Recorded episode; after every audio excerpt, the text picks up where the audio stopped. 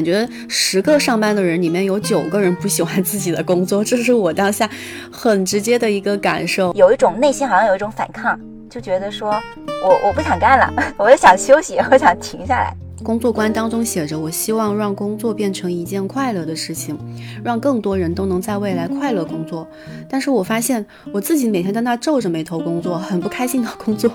我觉得我自己都没有办法做到这件事情，我怎么样去让更多人能够去做这件事情？其实我会觉得，就是不喜欢，但是又迟迟不行动，这背后也是有功能的。不动，你以为你没有选择，其实不动就是你的选择。如果这不是一个肯定的 yes，那它就是一个肯定的 no。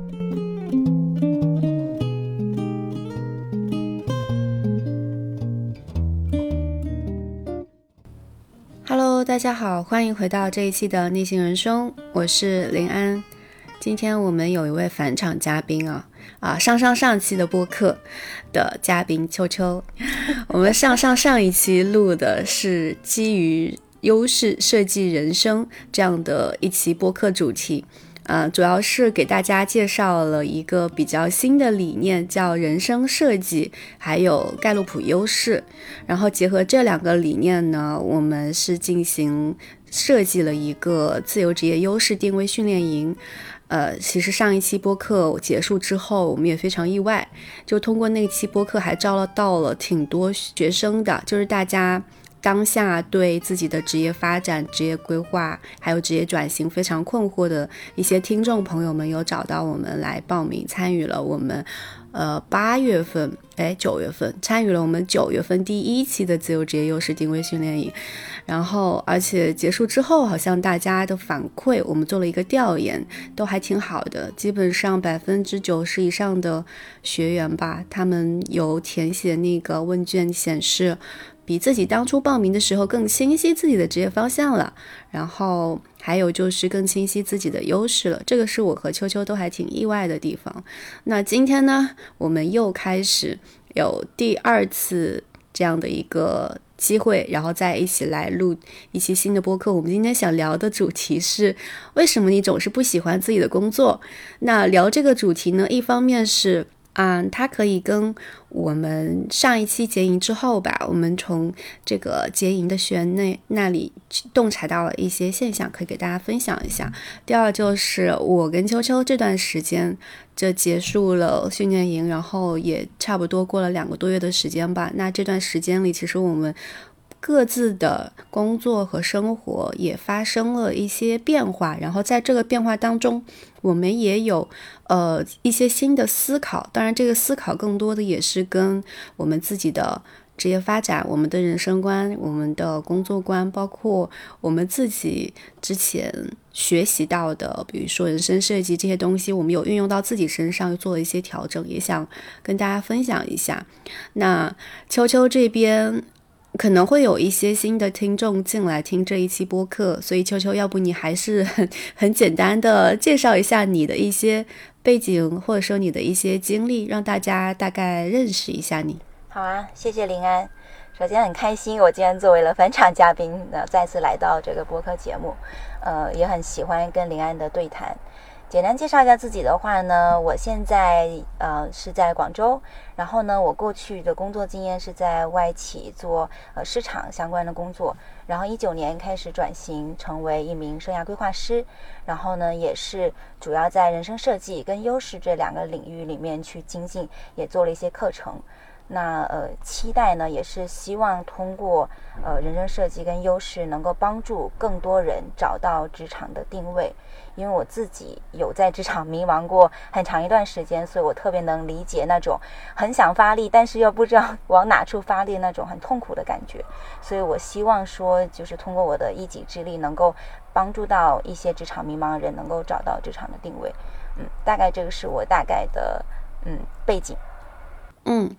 对，如果大家对秋秋这边的个人经历特别感兴趣，想进一步了解，呃，也可以听完我们这期之后再翻一下我们的上上上一期，然后那一期我们有非常充分的有聊到秋秋这边过往的一些经历。那今天这一期，我们要，我们还是想先跟大家分享一下我们在第一期结束的优势定位训练营结束的之后，我们的那期学员们大家的一些情况是什么样的。那这个可能也可以去给听这一期的。呃，朋友们一些参考吧，因为其实，呃，我们这个训练营是为一些想职场转型，在现阶段很迷茫，或者说不喜欢自己的工作的这样的一些。职场人设计的嘛，那基本上来参与的大部分也是这样的人群为主。上期我们有十六个学员，然后基本上有一半以上都是还在公司里面上班，然后当下呢可能遇到了一些什么某些方面的一些问题或困扰，发现自己工作不是很开心，想尝试去换一个方向或者换一家公司，但是呢又暂时找不到一个。非常理想的方向，或者说就很迷茫，不知道自己应该往什么方向转，这样的一些学员比较多。呃，我们包括后面做调研，其实大家在当时报名的那个阶段也是这样一种状态。所以，秋秋，你第一期结束之后，你觉得大家的一个状态有哪些方面的一些改变吗？或者说，你因为你跟大家的一些交流还是比较深入的，你觉得大家？的一个这种，不管是优势的探索也好，还是呃工作观的探索也好，大家普遍有什么样的一些变化吗？嗯嗯，其实我觉得变化是有的，而且就是是循序渐进的。我给大家分享几个场景哈。首先第一个场景就是我们开营的时候，就是我们第一次见面，然后互相介绍的时候，哎，那时候其实我对我来说是还还有个很大的惊喜。就一开始我想说，哎，大家都是啊，可能工有些工作迷茫，可能总体的状态还不是特别好。但是林安也在，我们开营那一天会发现，我们十六个呃同学就感觉是十六个宝藏，就每一个同学他们其实都有很多自己的想法，有很多就是未来想做的事情。但是只是说不是很确定，确定具体到呃职业上我可能哪一个更适合。但这六十六个人本身都是非常有趣的，就这个是我作为老师非常开心的，因为我们也很也很希望说我能够跟大家互动，特别是同学之间，他们可以有很多学习啊、交流啊、互动。所以这个是开营那一刻就已经定格了我们整个班级的这种氛围，就是一种大家都非常的有好奇心，很。有很多的想法，然后又很能够去互互相去交流碰撞，然后嗯，第一个变化哈，其实是在课程中发发生的，就是大家对优势的理解，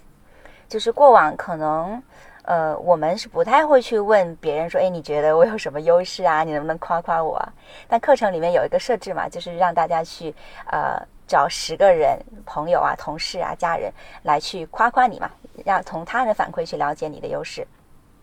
然后我不知道有没有看群，那时候群里面就是有一个晚上，呃，还挺晚的。然后呢，就有朋友有个同学说，啊，要夸要找人夸，觉得好难为情啊。然后很多其他同学也就跳出来说，对呀，我也觉得好难为情啊。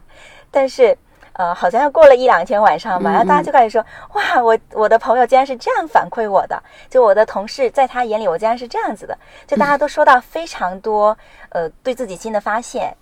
啊，然后再加上优势测评这套语言工具下来，我就会发现，就大家在第一周之后就很兴奋，就对自己有了很多新的了解，但同时也有很多疑惑跟好奇，因为就是你我们要重新去了解，哦，这是我的优势吗？嗯，对，这个我觉得是第一周就给大家建立了一个很好的一个开端，让大家去嗯更进一步了解自己的优势，而且更进一步去好奇，哎，我还有哪些潜能？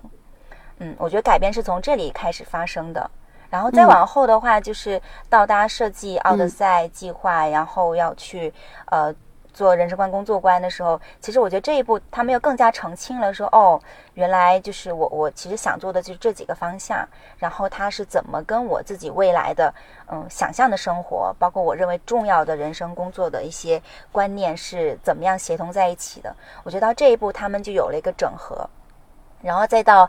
第三周就原型验证的时候，就大家做做了计划要去验证一些可能性的时候，然后这又是一个很大的改变，就是当时我有每把当时的课前调查问卷拿出来，然后让每个同学来分享一下，说，哎，三周前跟现在你觉得有没有什么不同？你来上课之前的那个期待，在这里有没有得到得到一些解答或满足？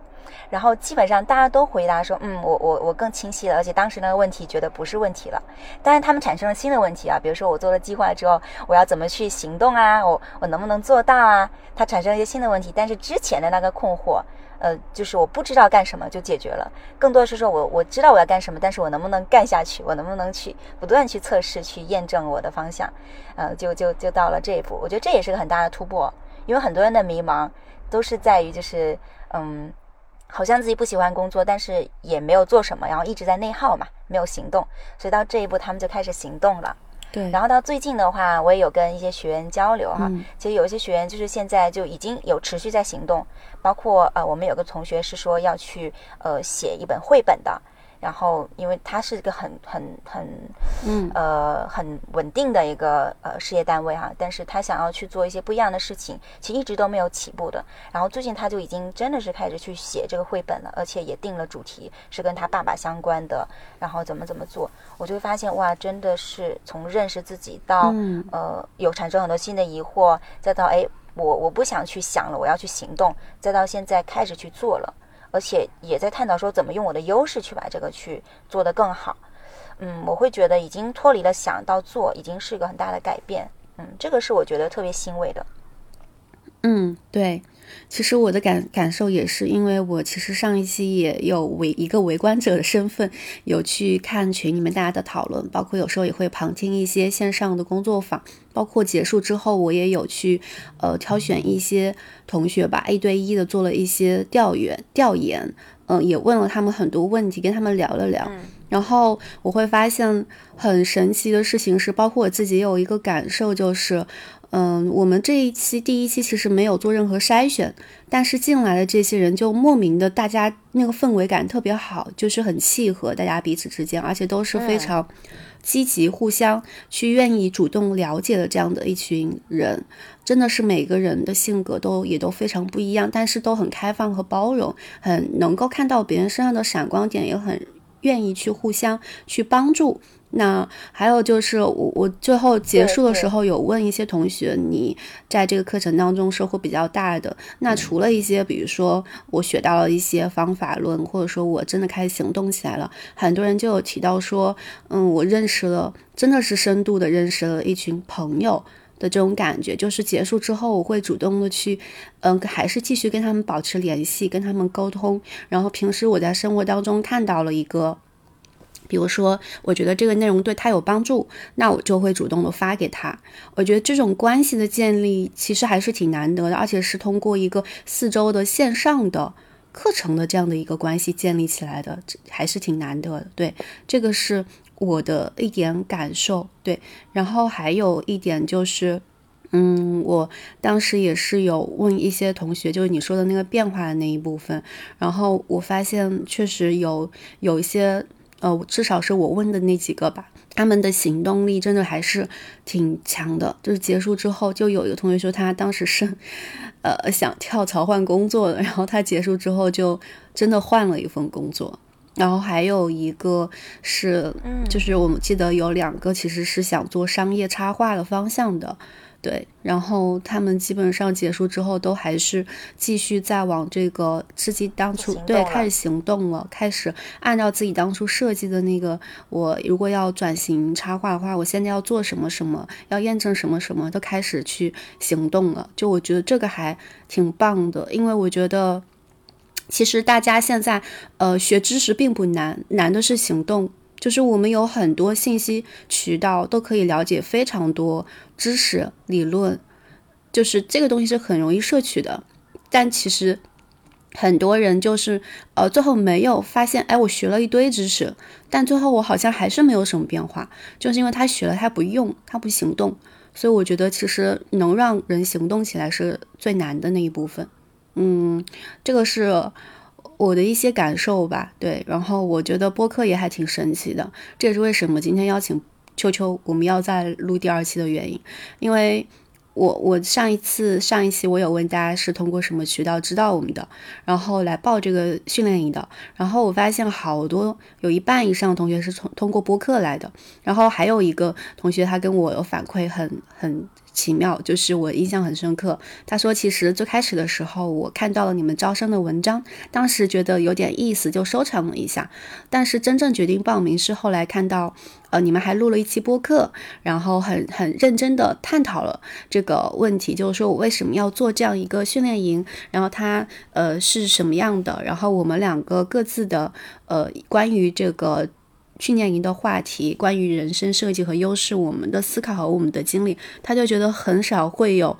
训练营吧，就市面上这种训练营很多，但很少会有人这样去为了这一期训练营认认真真的录一期播客，然后去聊这个话题，他就感受到了呃做这个课程的人背后的真诚，他觉得这个可能很重要，他更在意做这个上这个课的老师是什么样的人。这个可能比他觉得比他上那个课程本身教的那些知识更重要，所以我在想，也许我们第一期来的这些学员们，我没有做任何筛选，但是大家都非常的这种契合，可能我觉得也许跟我们 招生的方式也有一定的关系，所以我们 这一次呢，第二期我们也是这个月开始了。那我我们又想到，还是希望通过播客能够链接到更多很同频的这样的一些学员们，然后希望，呃，他能给我们第二期带来一些依然是很契合、很新鲜的一些体验吧。嗯，所以说到这里。我们在开始今天正式的一个分享之前，交流之前，也还是打一个小小的广告。我们第二期的优势定位训练营也是在上周其实就已经开始招募了，然后我们在十一月十四号就要开始正式的开营了。嗯，其实现在时间也挺快了，然后还有最后一点时间。嗯，如果大家听了这期播客，对想要探索自己的。人生的一些方新的一些规划、职业转型，包括探索和发掘自己的优势这些方面感兴趣的话，那欢迎你去看我们的这期播客的下方，会在评论区和这个 show note 里面，我会写下我们第二期的一个招生报名的方式。好，那接下来就进入我们今天的主题吧。你为什么总是不喜欢自己的工作？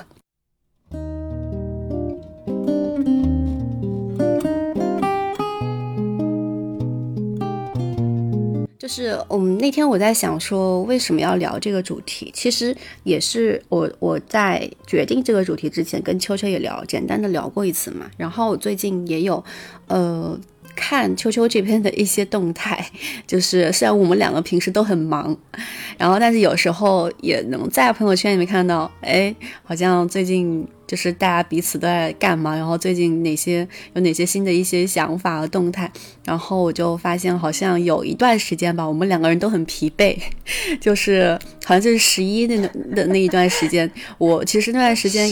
对是吧？十一假期前就是九月底十月，对对。开始的那段时间，我们俩很有默契的，好像是发了一个短信吧。然后我说，嗯，看起来你也挺累的，我我也有点累，我们十一后再聊。对对对，因为那个时候刚好是第一一期结束的一个时间，然后我们不是就说啊。要复盘一下第一期嘛，然后后来正好又迎来了一个十一假期，然后那段时间我们两个人就都还处于一个有点疲惫的状态嘛，然后就说啊，我们十一期间好好休息一下，躺平一下，十一结束之后 我们再来聊 接下来的工作。那那段时间其实我九月份的时候，就之前我也在网上有分享一些视频，我有在网上分享我那段时间的状态，就九月底的时候。因为就是新开启的，我们这边工作的内内容啊、项目啊特别多，嗯，所以我就有段时间就真的是小小的崩溃了一下，因为那段时间我记得是同时开始了有，嗯四四五个项目吧，然后那段时间还有一个原因是招人，然后那段时间招了好多的人，那嗯我就非我就我的那种与人沟通这一块就。这种工作量变得特别大，就每天都要跟好多人对接，就每天打开微信就是有一堆人要问你问题，所以那段时间呢，我的心态就很。很很爆炸，然后信息又很焦，很很容易信息焦虑，然后同时我我又不是一个很喜欢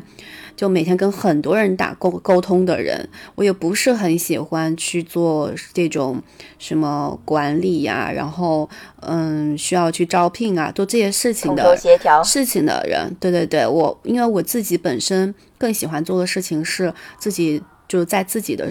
沉浸在自己的时间里面去做内容、去做创作，我是很享受这些的。然后独立的思考、独立的整理，但是。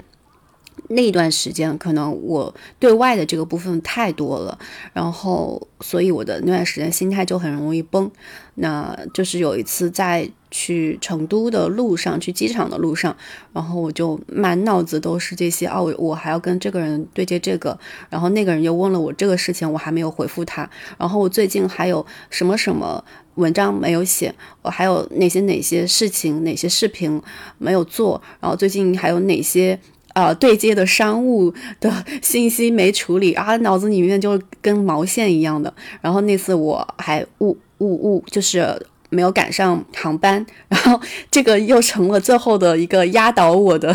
最后一根稻草。我在机场就稻草 就很崩溃，我就在那反思，我就坐在那反思，我说我最近是怎么了？我最近这个状态怎么会这个样子？就是想。怎么生活变得一团糟，工作也变得一团糟，而且我好像没有生活，全是工作。然后我当时就觉得很不开心，我就觉得我一直说我做自由职业，我创业，我都要做让自己开心的事情，都是要做这种呃让自己感到有能量的事情，要感让自己感到自由的事情。但是那个时候当下，我会觉得自己好像进入了一个。误区，觉得自己好像走偏了，我就开始停下来去反思，我是不是哪些地方就是呃还是做的不太对，或者说我是不是又开始背离自己的初心，背离自己的呃人生人生观和工作观，去做一些让自己很拧巴或者说不一致的事情了。对，这个就是我当时呃的一个很。直接的感受，就是我觉得它可以在这里。我刚刚引出了一个工作观和人生观嘛，其实也是我们在人生设计的理念里面和我们的课程里面会讲到很重要的一个部分。它就是我们人生的一个指南针嘛。其实我当初也是在这个当中受益很多。那我后面在自己的工作和生活当中也经常会运用它。就是每当觉得嗯，好像。自己的内心又开始很矛盾、很拧巴，自己又在工作当中不是很开心的时候，就开始思考：我的这个指南针是不是偏了？我是不是又开始没有去做自己真正想做和认可的这种工作了？嗯，包括其实也可以结合到优势的部分，就是我是不是又在做自己？就是不是那么擅长的事情了，我自己真正的擅长的事情是不是又被我抛弃了？那这个其实我我们后面可以展开聊。对，这是我发现自己不喜欢自己的工作的一些瞬间。那秋秋，你那段时间是经历了什么？也可以分享一下。你你不先你不先告诉我们你是怎么过来的吗？我感觉我故事听到最精彩的部分，你说广告一段 的感觉。我不知道大家有没有？那我那我分享一下，那我简单分享一下后来的一个调整的过程吧。就是其实我调整的过程也经历了，嗯，差不多快有半个月到一个月的时间。那首先，我觉得它是循序渐进的过程。首先就是第一，呃，我那段时间。就是我成都的那次旅行，不是小小崩溃了一下嘛？但是我后来其实，在呃飞机上有慢慢的缓和下来一点情绪。第一是，呃，我当时在飞机上就在看一本书嘛，然后那本书叫《自律修炼手册》，然后它里面其实有提到很多，就是关于自我觉醒和自我察觉的部分。我觉得这个就对当下的我来说还是挺受用，它能让我联想到很多我之前。比如说，呃，就是上就是上你这边的课的时候，去学到的那些关于人生观和工作观的一个价值排序，嗯，就是它里面其实有提到一个点，就是说，嗯，这个作者曾经他也经历过很挫败的一个阶段，就是很糟糕的人生阶段，甚至还入狱了。就是在所有人看来都觉得他是人生好像就要完蛋了那种状态，但他后来其实有通过很多。一系列的自我觉醒啊，然后自我激励啊，这样的一些人生价值观排序的这样的一些步骤，然后慢慢的有让自己走出来那种很糟糕的状态。然后其中有一点就是说，他会花很长很长的时间去对自己的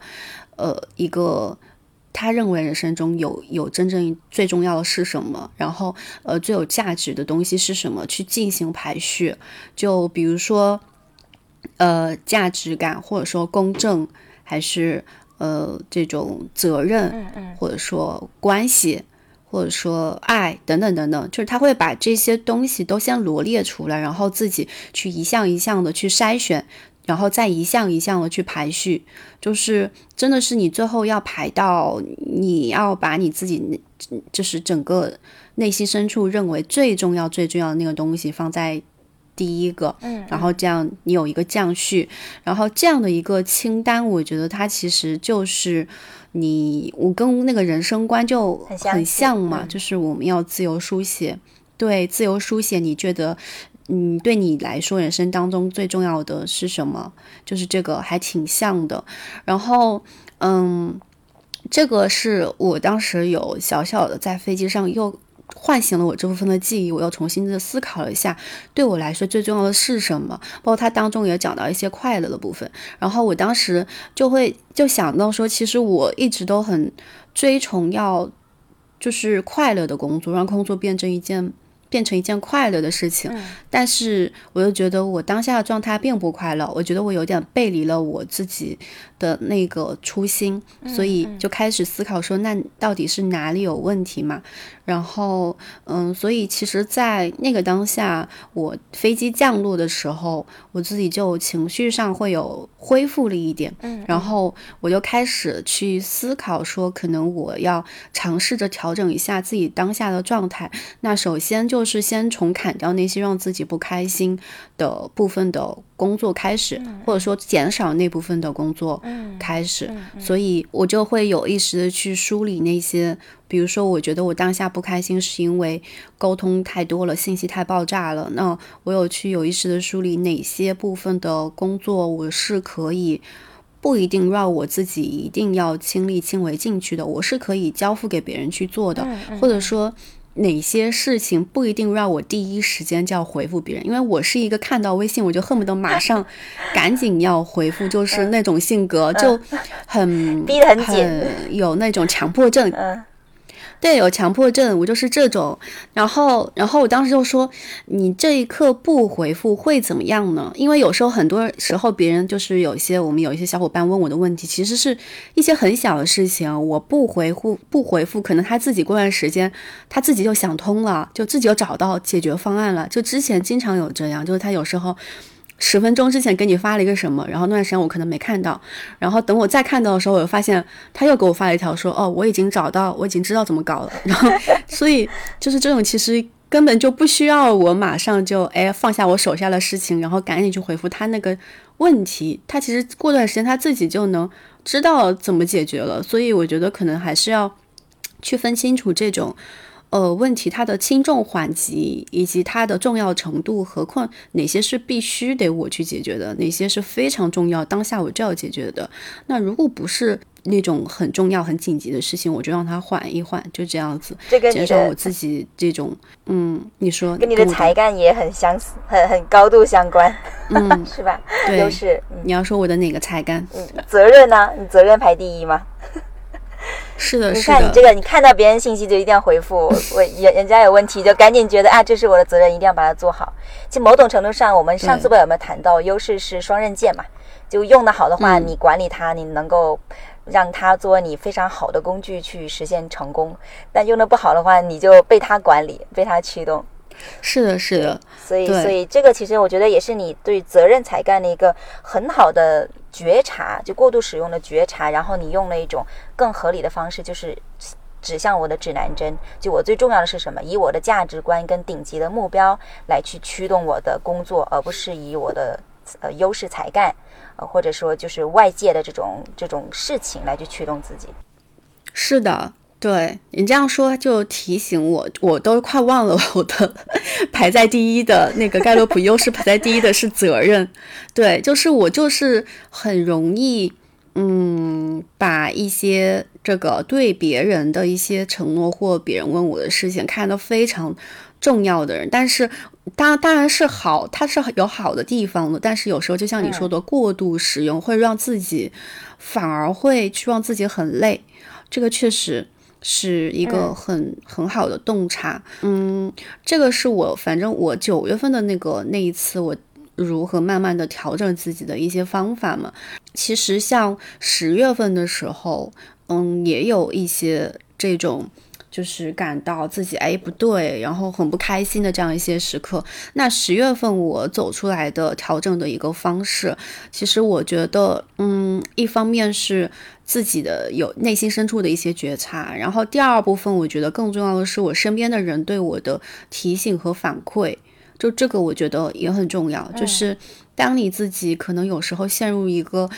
盲区的时候，你自己其实你自己内心深处可能潜意识里面知道自己在做自己不开心、不喜欢的事情，但是你还是在硬撑着、熬着在做。你觉得不行，我的目标是那个，我还没有实现那个目标。为了实现那个目标，我现在一定要做什么什么什么什么事情，即使这个事情我不喜欢。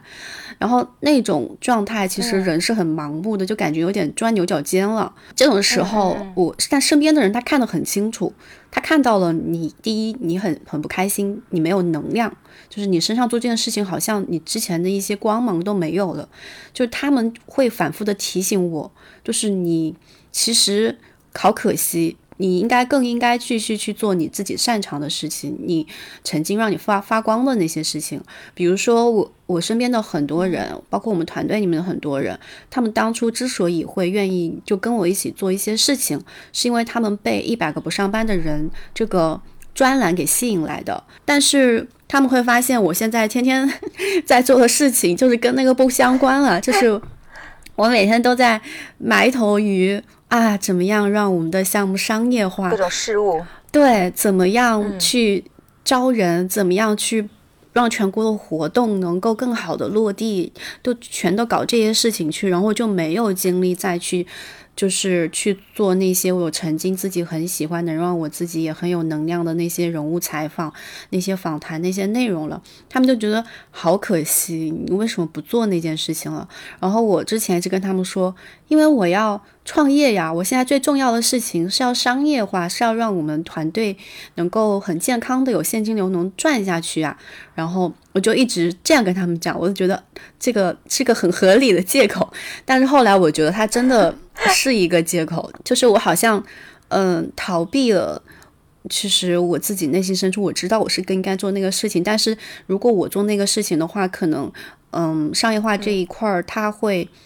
比较进，它不是说不能进行，就是进行的会比较缓慢，或者说我得去想新的方式去进行，就是我有点逃回避这件事情，因为我觉得。我也如果只是全身心的去做商业化的事情，我就可以回避那个我需要去想我怎么样在做内容的同时又可以商业化那个更难的选项。所以，嗯，当时其实我有认清楚、看清楚这一点，其实是经过身边人很多次的一些提醒。其实我是很看重关系的人，就是我的那个优势里面，其实这种。关系这这一块排名很前，关系对很靠前，所以我是能够听进我身边人的一些建议的，而且我也很嗯在意身边人他们的一些看法以及他们给到的一些建议吧。对，所以我会很认真的去倾听，然后我我会从当中去反思，到底是不是真的出我跑偏了？对，因为我的反思。总结这一块儿也挺靠前的，所以整体来说的话，我觉得我能够走出来、调整出来，它其实也是运用到了我的优势。当然，我进入那种状态是因为我我比如说过度使用了我的一些优势，或者说使用的不太合理，但是我能及时的从这种状态出来，也是哎，就是又重新合理的运用了我的优势，那我能够从这种状态当中给抽离出来，然后重新再去进入到一个比较这种正常或者说比较良性健康的一个状态当中。嗯挺好的。其实我觉得在听你讲的时候，可能可能大家会有一个想法说，哎，工作有不开心不是很正常吗？就因为可能就对于我们来说啊，我们已经在尽力去做自己喜欢的事情，在自己喜欢的事情上去呃赚钱啊生存。但对于很多人来说，他其实工作上大部分事情都是不开心的。呃，但是他还在做的。但这里我觉得要要去呃理清楚一个点是说，嗯，我我觉得我们俩可能有个共同的信念，就是说目标和手段是同样重要的。比如说，我要达到这个最终的这个商业化，我要创业能够实现上、下一个阶段，这个目标很重要。但是实现这个目标的手段和方式，呃，也很重要，是吧？就就这就是过程嘛。过程，我们能够尽量用自己的优势，然后能够在过程中，我们个人是感觉到呃充分发挥优势的，是有价值的，然后是是是心情相对比较平和的啊，甚至喜悦的，就这个过程也是很重要的。所以，所以我觉得对于对于听众来说，如果两者都能达到，其实是一个很完美的人生。而且，如果过程你是满足的，你会发现，如果结果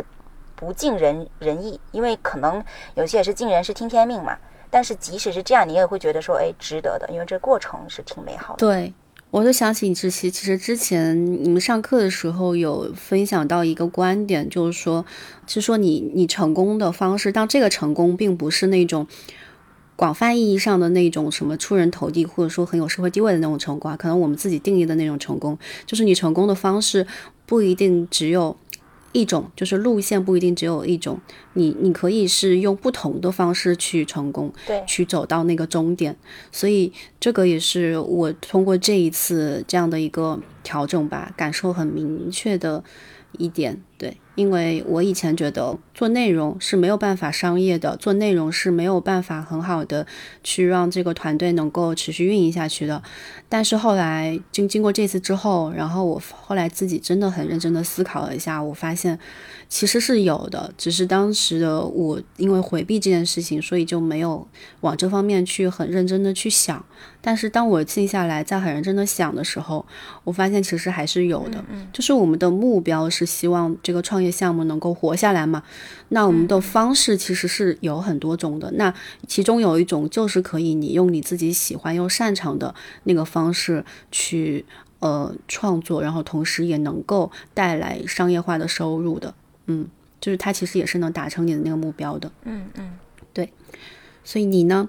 听了我的经历，那你你那段时间是因为什么事情就可能感到压力比较大、比较累？嗯，我发现我跟你还挺像的。呃，我我我简短来说一下。嗯嗯，先说有个大背景，因为今年是我三十岁的生日。嗯、然后呢，今年嗯刚好也遇到一些事情，就我有一个特别好的姐姐，虽然是师姐，但是我真的把她当做很好的姐姐。就她是自杀了。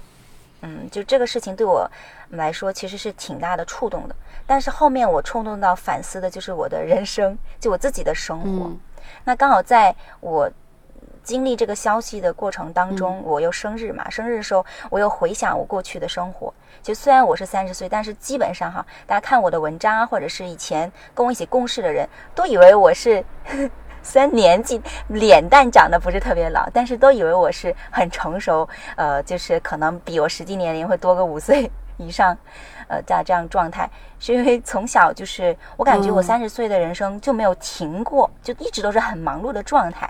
就包括从小就是要。呃，照顾我，我是老家里老大嘛，我还有两个妹妹，一个弟弟哈，就我们是潮汕客家那边的，所以可能大家有听众有是那边的，知道我们有很多孩子的，一般都是。我是老大，就从小就是八岁就要照顾妹妹啊，然后就是各种呃烧水做饭呐、洗衣服啊，就要做很多的活。上大学我还读了五个校区，然后去上海也交换过，去美国也交换过，然后又实习啊等等，然后出来工作也是出差啊，干嘛就一直都是很忙碌。然后到我一九年转型出来之后，我也没有停过啊。虽然是转型，但是也是一直在去呃做咨询啊，嗯或者是要么去上课，要么就是备上课啊等等，就没有停过。所以到我三十岁的时候，加上这个消息，我就突然觉得，嗯，有一种内心好像有一种反抗，就觉得说，我我不想干了，我就想休息，我想停下来。然后，但是那时候其实也挺忙的嘛，刚好我们的训练营快结束了，那个时候九月份嘛。然后呃，那时候还有其他的一些工作啊，咨询那个时候也排的比较满，不是上你的 IP 课嘛，后面去发视频，各方面都发的就比较勤，然后也有蛮多人来找我做咨询啊，还有一些项目，所以就是会觉得。又很，事实上又很忙碌，而且也不能停嘛。这些答应别人的事情都要要一个个做好，而且可能我这个事情还不一样，就是你做咨询跟培训，你要在自己一个比较平和的状态下面去去，因为像镜子一样，你要去照见别人，所以你不能够自己状态很不好。对，但是我又有刚刚前面那个背景，所以就总体这个挣扎的时候，我就觉得挺累的。所以我那时候一直跟自己说，十月份我要给自己放个假，我要我要休息一下子。然后后面到十月份，其实我真的稍微缓一缓的时候，我去回顾，其实从工作观、人生观来说，我其实是进一步理解了我自己的工作观、人生观。因为我的工作观、人生观里面有个很重要一条写的，就是说，呃，我希望把自己活得淋漓尽致，再影响更多人活得淋漓尽致。其实这句话里面已经有主次，是吧？就有先后，有先后。我先把自己活得淋漓尽致，再影响更多人活得淋漓尽致。嗯，所以其实当就像你刚刚说的，它就是一个指南针嘛。其实写这个东西，大家会发现，你有时候没什么感觉，特别是处于比较好的状态的时候，你写人生的、工作观，只是觉得写的挺好玩的。但是当你处于比较痛苦的时候，你再去回看它的时候，它是很有力量的。就你会发现，对啊，其实你你想要先把自己活出来，所谓淋漓尽致，至少你会觉得自己是舒展的、松弛的，然后你是享受每个当下的。所以，当我放松下来的时候，我就更有勇气跟胆量，说我真的可以不做什么，去放松一下，去松弛一下。那这个是，嗯，人生观、工作观在这个节点给到我很重要的一个力量吧，而且一个很清晰的指南针。而且过程中，我也发现我的一些优势才干哈，也有一些过度使用的地方。嗯，因为这些优势才干，大家可能会以为说，我是测了优势之后，我们才会去使用它，然后才会使用太多。其实不是的，就是这个优势，不管你测不测，比如说大家现在大部分没有测的，其实你每一天也在用你固定的一些从小到大习得的一些很熟悉的模式再去做事情。你为什么会很熟悉，然后一直用？是因为它过去给你带来好处，比如说你的责任哈，我不知道它给你曾经肯定带来很多好处。然后你才会，你的身体不自觉就去用这个东西。我也是的，我有个成一个才干很靠前是成就，成就就是忙忙碌碌，把每一天安排的很很满，然后每一天都要看到有形的成果。如果一个周末两天就是没有做一件看得见的事情，你就会觉得啊心好慌，就你就不习惯。所以这个才干，其实在过去三十年，它帮助了我很多，比如折腾啊，包括可能比同龄人有更多的阅历啊，包括工作上以前也有更好的一些成果啊之类的。但是，当他过度使用的时候，比如说，就是接了很多活，然后把自己排得很满的时候，他也会让你过度消耗，就把自己本来认为很喜欢的工作，就变得有一种很很厌倦、很负能量的感觉。对，所以我觉得是人生观、工作观，它校准了我的指南针，然后优势又让我觉察了，哎，我为什么会是这样子的？那我又可以做什么？因为我要管理我的才干嘛，那我就会想说，其实我的成就才干，它一定是驱动。基于一个我很重要的目标，然后去想最关键的一些行为，就达成这个结果的一些行为，而不是说被忙忙碌碌的这种呃这种诉求去驱动我，所以我就会更思考呃所谓的就是像精要主义呃类似提到的，就是说要怎么样去过滤掉一些不做的事情。所以我最近经常跟自己说了一句话，就是嗯如果。这不是一个肯定的 yes，那它就是一个肯定的 no。当别人问你说你要不要去干嘛的时候，我想，嗯，它可能不是一个肯定的 yes，它跟我的。人生观、工作观跟我当下的目标可能不是直接相关的，它也不是我内心很想去尝试、很想做的，但可能出于人情啊或者什么，呃，就还在犹豫哈，或者说，哎，好像也是个机会哦，不做白不做。哦。那这个时候我就会说这句话，去让我真的能去管理我的成就才感。我还有完美啊之类，都是会让我比较喜欢去抓住一些机会。对，对，所以我会觉得说，就是人生观、工作观优势这套工具，嗯，它的好处就是在。它是一个可以反复觉察、反复去使用的工具，然后课堂当中，我们讲到课程上了啊，他他会让我们就是去大概了解这个东西怎么用，然后可以去用一用。然后课程之后，比如说在我自己的生活当中，在这些痛苦或者是这些关键的节点，我又去拿出来去去去校准我自己，然后再去觉察自己，我就会有一种进化的感觉，就我觉得自己又进化了一轮，好像又又又更成长了一点。是是，你刚刚说，其实说的过程当中，我也挺多有共鸣的地方。嗯，其实就像你刚刚说的，嗯，你自己的人生观写的是让自己活得淋漓尽致，然后再去影响更多人淋漓尽致。然后你自己发现，哎，你自己好像就自己的生活就不够淋漓尽致的时候，就开始去 去反思，哎，还是有问题的。我联想到我当初之所以能够。让自己停下来去做一些调整，也是我发现我的工作观当中写着，我希望让工作变成一件快乐的事情，让更多人都能在未来快乐工作。但是我发现我自己每天在那皱着眉头工作，很不开心的工作。我觉得我自己都没有办法做到这件事情，我怎么样去让更多人能够去做这件事情，能影响更多人做这件事情？所以这个确实是我们在就是人生观、价值观这种东西，确实是在我们自己生活当中、工作当中真正的发生了一些什么事情，遇到了一些什么问题的时候，它的那个作用可能才是会特别明显的彰显出来。你会你会意识到自己。有问题，这个这个时候，嗯，对对对，我想这也是很正常。就比如说我们看导航的时候，如果你都知道路怎么走，你就不会看导航嘛，是吧？就是哎，好像走偏了，哎，去到哪了？重新导航一下，哎，我现在在哪里？我要去哪里？就重新去校准一下方向。对的，对的。然后我昨天还在重新翻了一下那个斯坦福大学人生设计课这本书里面讲人生观和工作观的那一部分嘛。然后他其实有提到说，我们人生观、价值观这个东西，并不是说我们当下写出来的这个东西，我们以后就它就是我们一辈子的指南针。它会在我们人生当中的不同的阶段去做调整，就是你可能。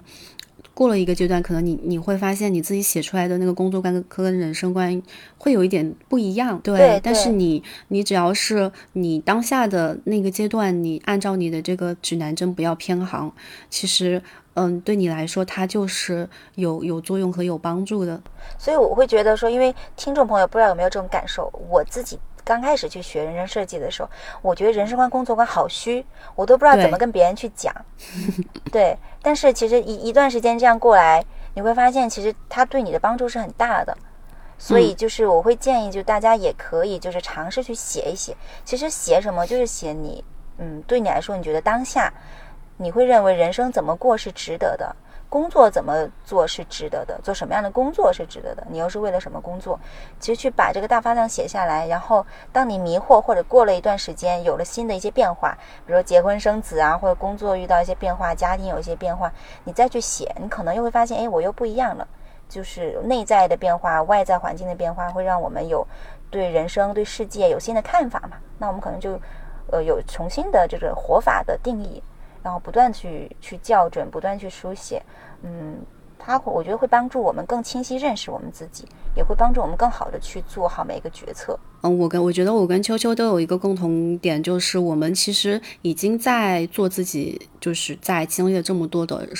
工作的选择和探索之后，已经在做自己相对比较喜欢的工作了，自己比较热爱的事业了。但是在这个过过程当中，其实多多少少你还是会，呃，有遇到一些感到痛苦的时刻的，也会有一些。不想去 工作的时刻的，其实这个就是很正常的一件事情，因为很多人可能会觉得，嗯，我是不是找到了我自己真正内心深处想做、从事终身的那个事业之后，我从此我的人生就不会再有什么苦恼了，我就每天只要开开心心的去做这个工作就好了，充满热情的去做它就好了。其实也不是这样的，就是你在这个过程当中还是会遇到非常多的困难、非常多的挫折、非常多，呃，你。感到没有那么热情高涨、能量很低的一些时刻，也是一个很正常的事情。那这些时刻，其实你遇到这些时刻的时候，我觉得你如何觉察到你到底是哪个部分出了问题？然后你第一是可以再重新回顾一下自己的指南针，人生的指南针；第二再去思考一下，我是不是在优势自己的优势这一块有一些错用。或者说滥用，我觉得它在某种程度上还是挺有帮助的。我和秋秋都是这样的一个案例。对对，其实这两两个工具就已经能够，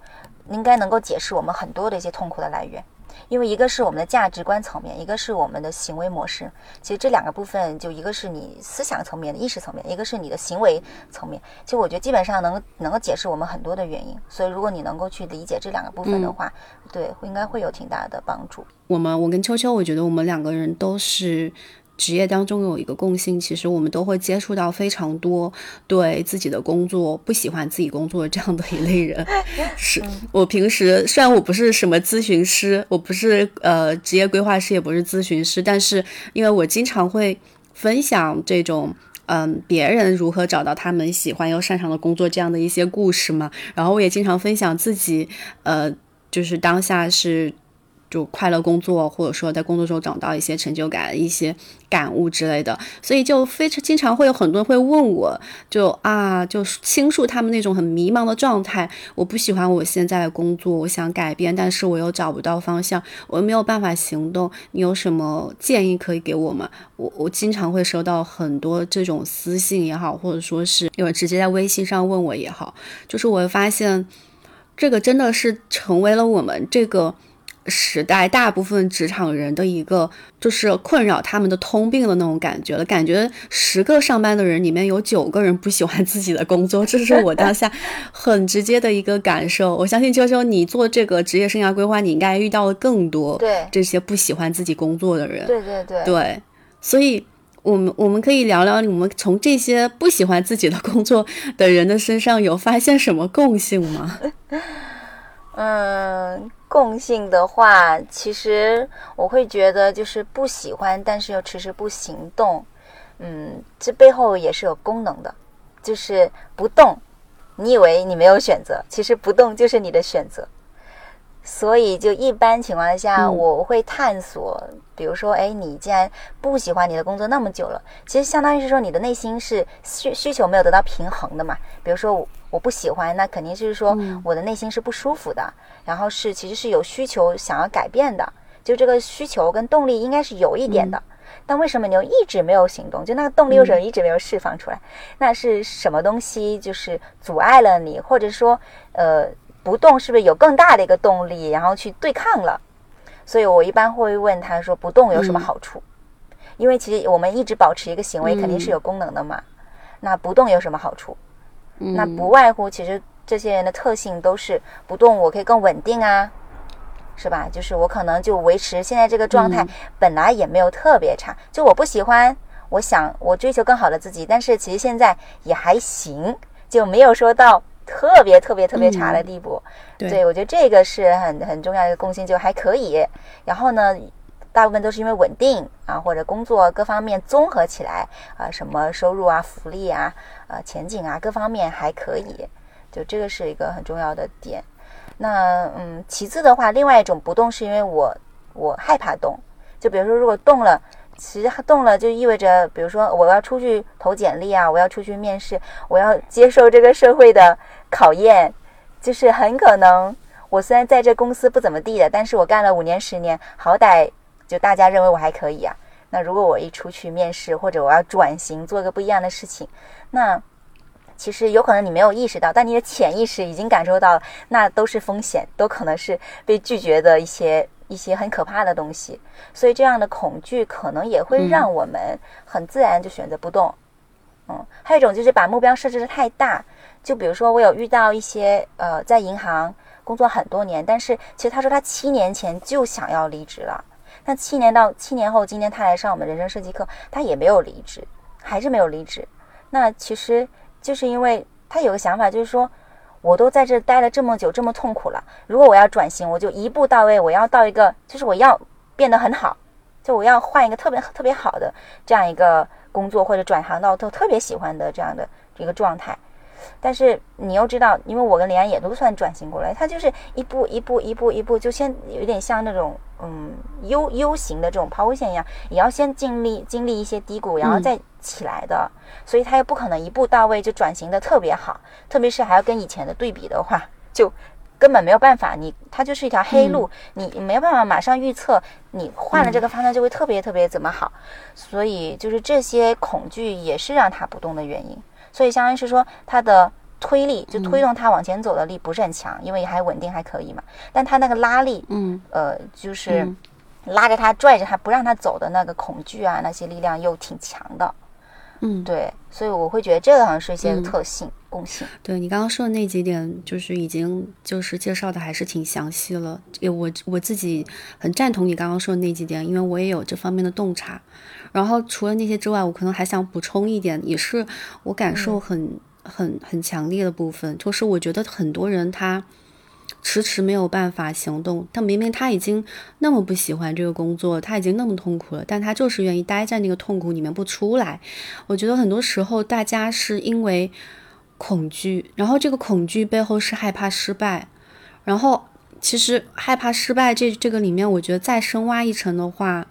其实他是因为不自信，就是不相信自己，就是很多人他不相信自己可以做成一件什么事情，就。是处在一种比较低自尊的状态里面，我觉得其实我深挖到最后，我觉得还是因为这个原因。其实我觉得这还能再深挖一层，就是他他不相信自己。对，因为我刚好最近也有接触来访者，是类似这种，他他也是很不相信自己，然后就觉得自己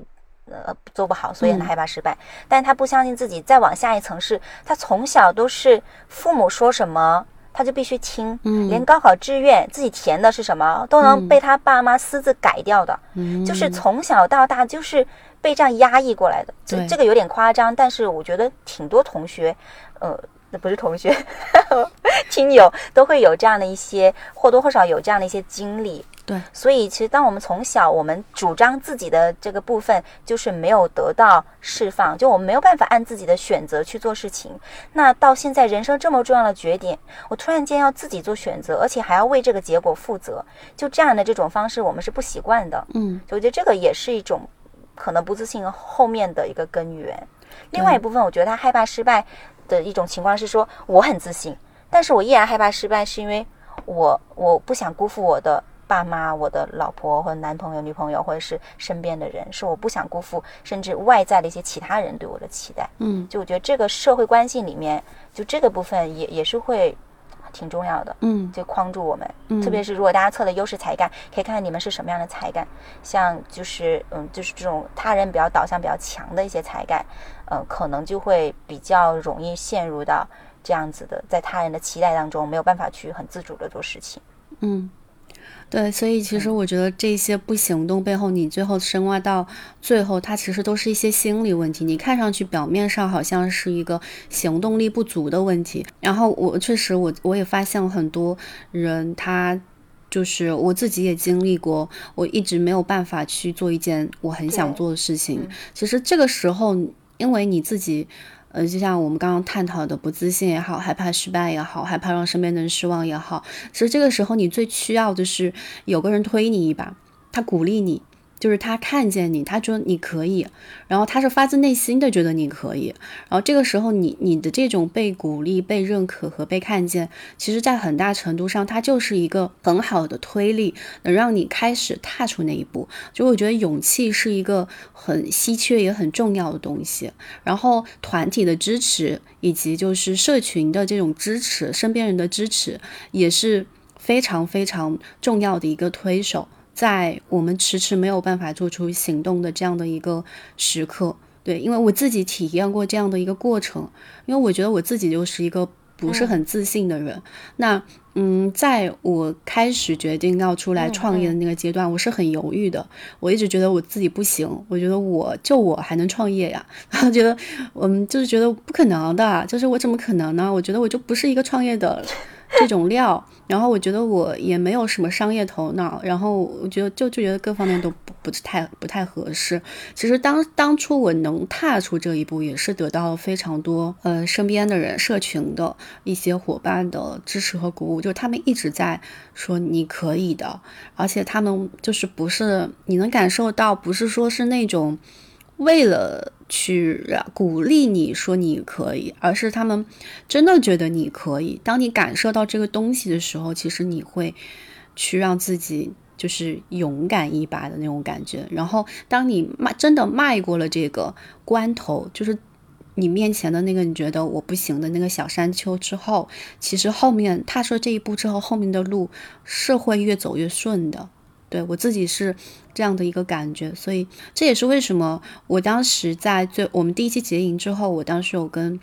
呃有一个同学聊天，然后我就有问到他就是最大的感受是什么结营之后，然后他就有提到一点是说，他觉得很难得的是他在这个群体当中就是有被看见了，然后受到收获到非常多的鼓励，就是他觉得这种被看见是很。难得的一件事情，他能给他带去很多能量，能够让他去做很多他之前不敢做的一些事情。所以我觉得这个东西真的还是挺挺难能可贵、挺稀缺的一个一个东西的。在我们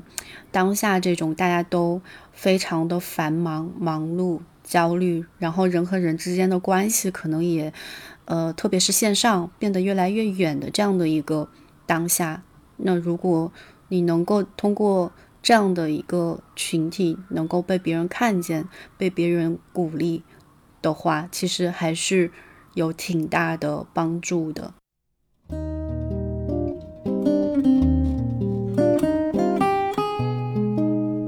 今天聊的也差不多，关于你为什么不喜欢自己的工作，我和秋秋都分享了我们自己为什么。在自己喜欢的工作里面，依然有一些不喜欢自己工作的一些时刻，以及我们如何走出来的。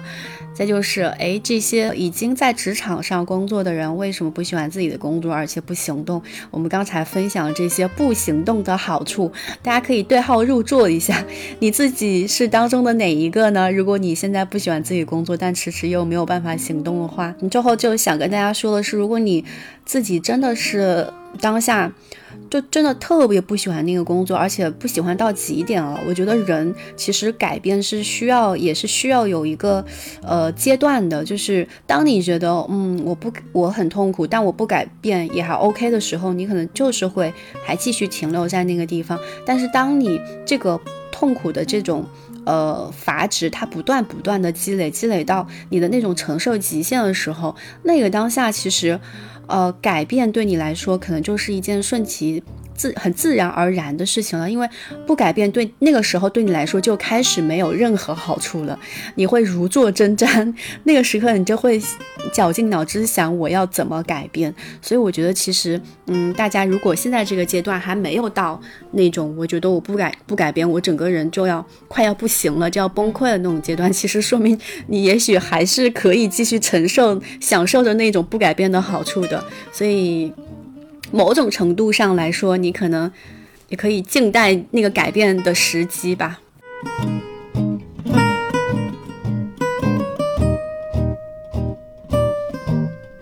最后呢，我们再为我们第二期要开始的优势定位训练营的招生再打一个小小的广告，结束我们今天这一期的播客，因为我们差不多是十一月。十四号要开始第二期，那第二期我们在第一期的基础之上稍微做了一些小的调整，因为第一期我们其实是自由职业的优势定位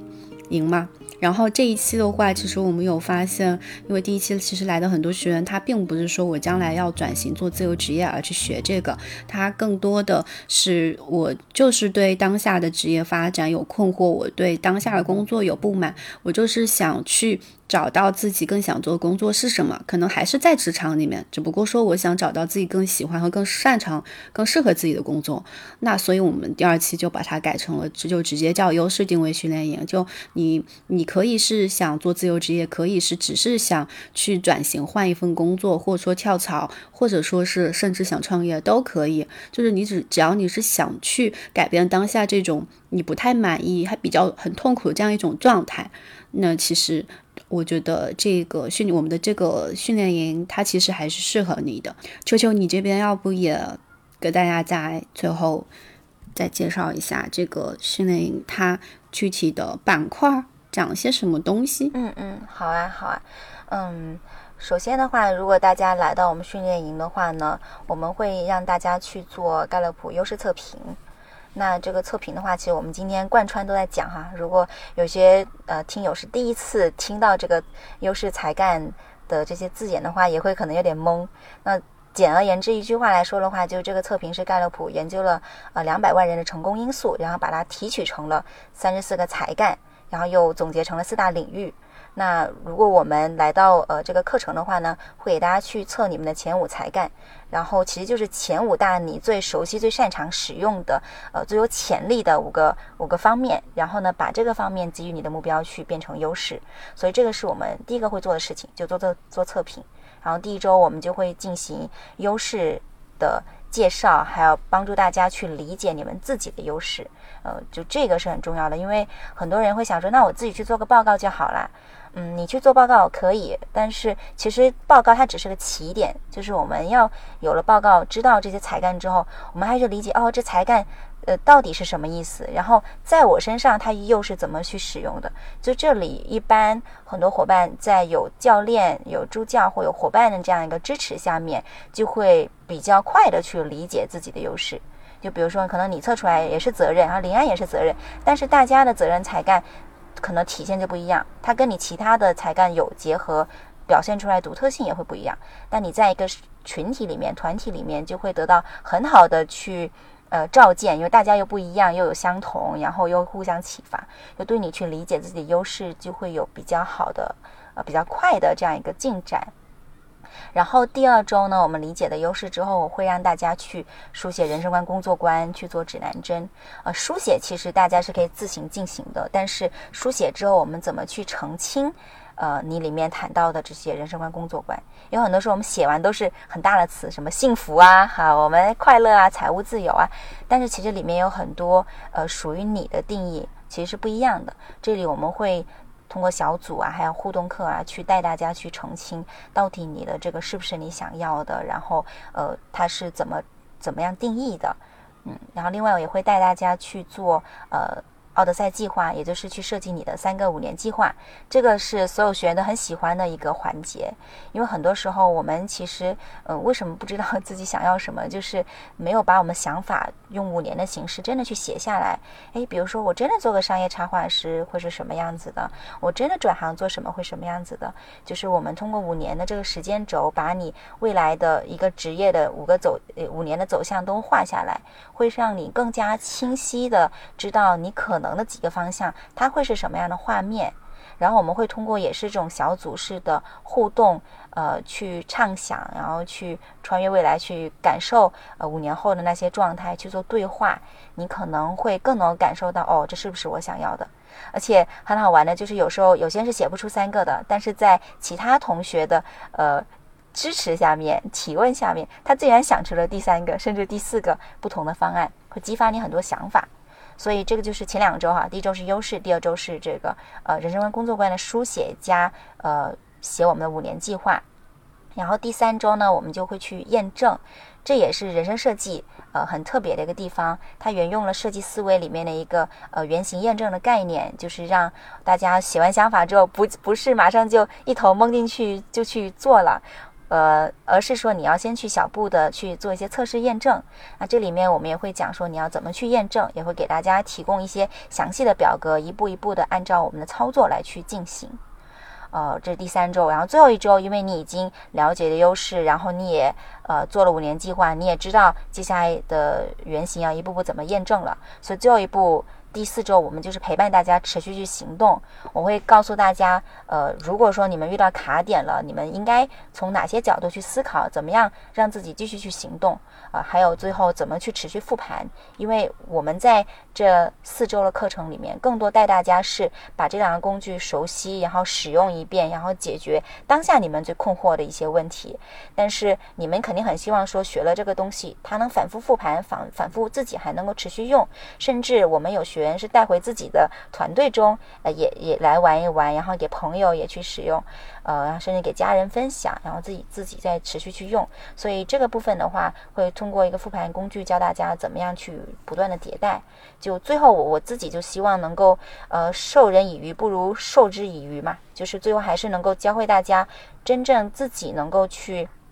呃使用这个这些东西，然后自己未来能够在迷茫的时候能够自我教练，然后自己不断的走出来。呃，如果是能实现这一步的话，我觉得其实对我来说会是觉得非常有成就感的事情。嗯，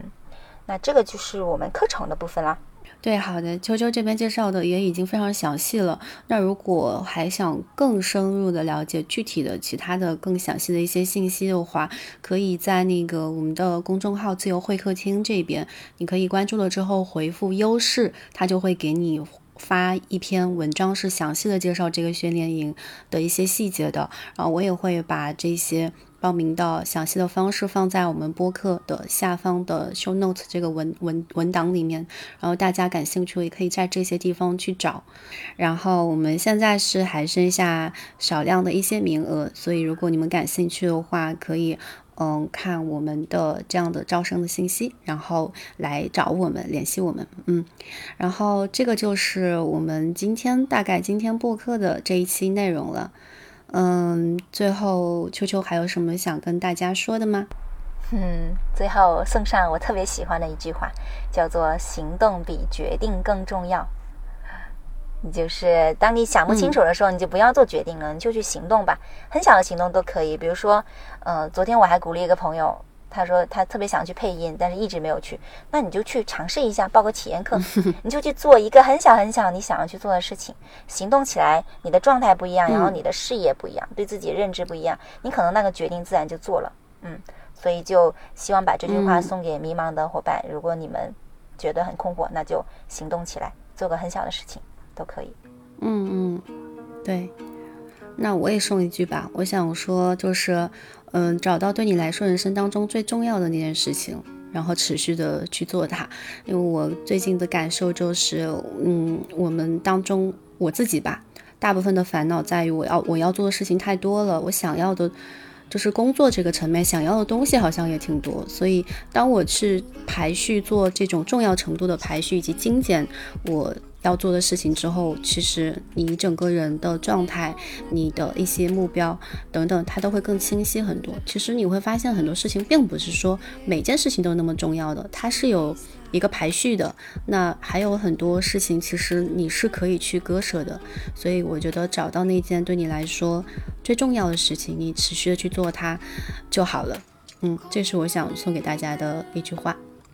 好，那我们今天的播客就到这里啦。然后，如果大家听完之后有任何关于我们今天聊的话题，有任何想去聊的部分以及疑惑的部分，可以在我们的播客下方留言评论。我也非常鼓励欢迎大家在评论区去写你们的人生观和工作观。你觉得人生对你来说最重要的是什么？呃，工作对你来说最重要的是什么？什么样的工作是好工作？什么样的工作是有意义？的，欢迎大家在我们的评论区去接龙啊，去写出你们的人生观和工作观。我和秋秋也会时不时的来看看大家的留言。哼 好那今天这一期就到这里啦我们下期再见拜拜。拜拜。